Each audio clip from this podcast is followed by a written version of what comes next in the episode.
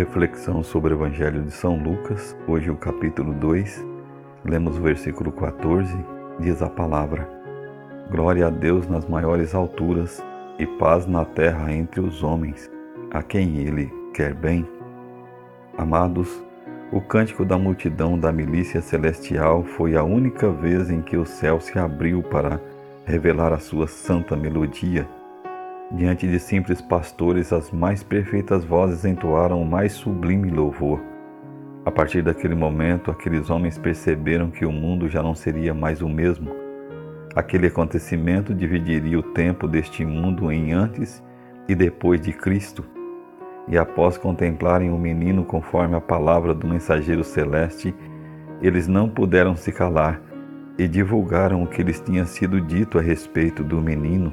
O semblante deles era tão cheio de alegria e de convicção que todos os que ouviram se admiraram das coisas referidas pelos pastores. A mãe do Salvador, contudo, guardava todas essas palavras meditando-as no coração. Maria ainda não compreendia totalmente que aquela criança envolta em faixas e deitada em manjedoura não era apenas um frágil bebê, mas a redenção de Jerusalém e de todo aquele que nele crê. Havia, porém, um homem chamado Simeão, homem justo e piedoso que esperava a consolação de Israel, e o Espírito Santo estava sobre ele. Foi-lhe revelado pelo Espírito que ele não morreria antes de contemplar o Messias prometido. Por longos anos, Simeão aguardou a preciosa promessa, mas enfim chegara o grande dia. As suas idas ao templo sempre eram cheias de expectativas, mas aquele dia foi diferente.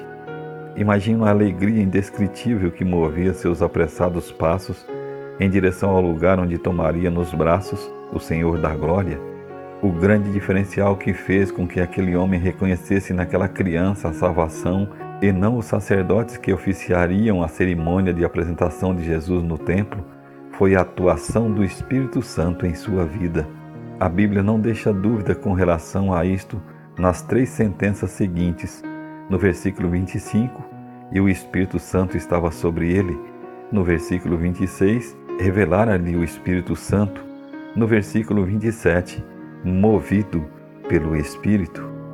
A presença atuante do Espírito Santo promove discernimento espiritual.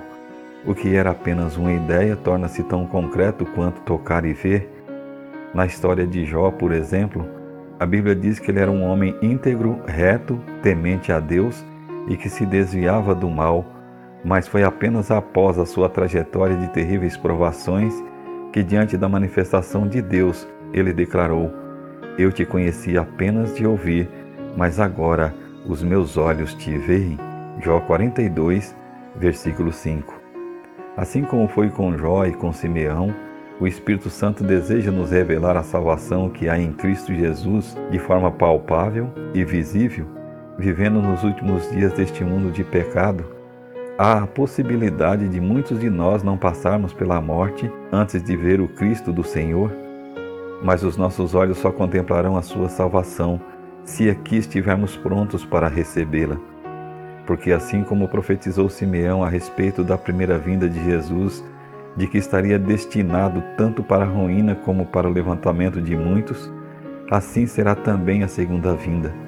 Muitos receberão com gozo de quem já o aguardava, outros, porém, se lamentarão perante aquele que, manifestando os pensamentos de muitos corações, revelará as suas más intenções a vida de outro personagem citada neste capítulo e sua prática constante complementa a nossa real necessidade atual.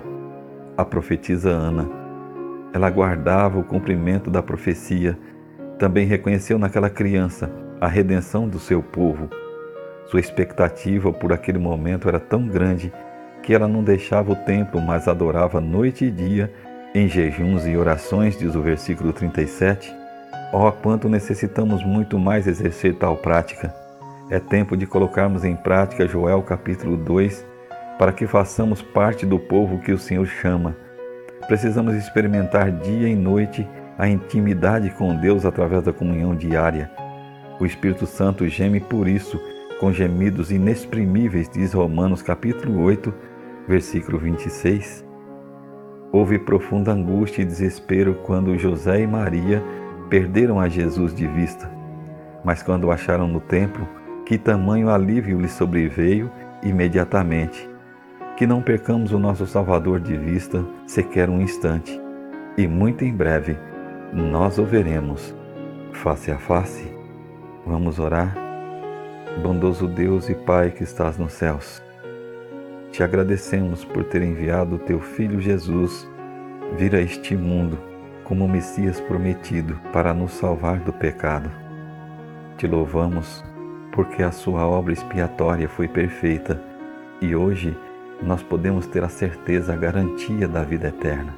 Que assim como os pastores, como Simeão e Ana, tinham uma grande expectativa para ver o menino Jesus, essa grande expectativa enche no nosso coração hoje para recebermos o Senhor na sua glória. Nos ajude a nos prepararmos para este grande dia. No nome de Cristo Jesus te pedimos e agradecemos. Amém.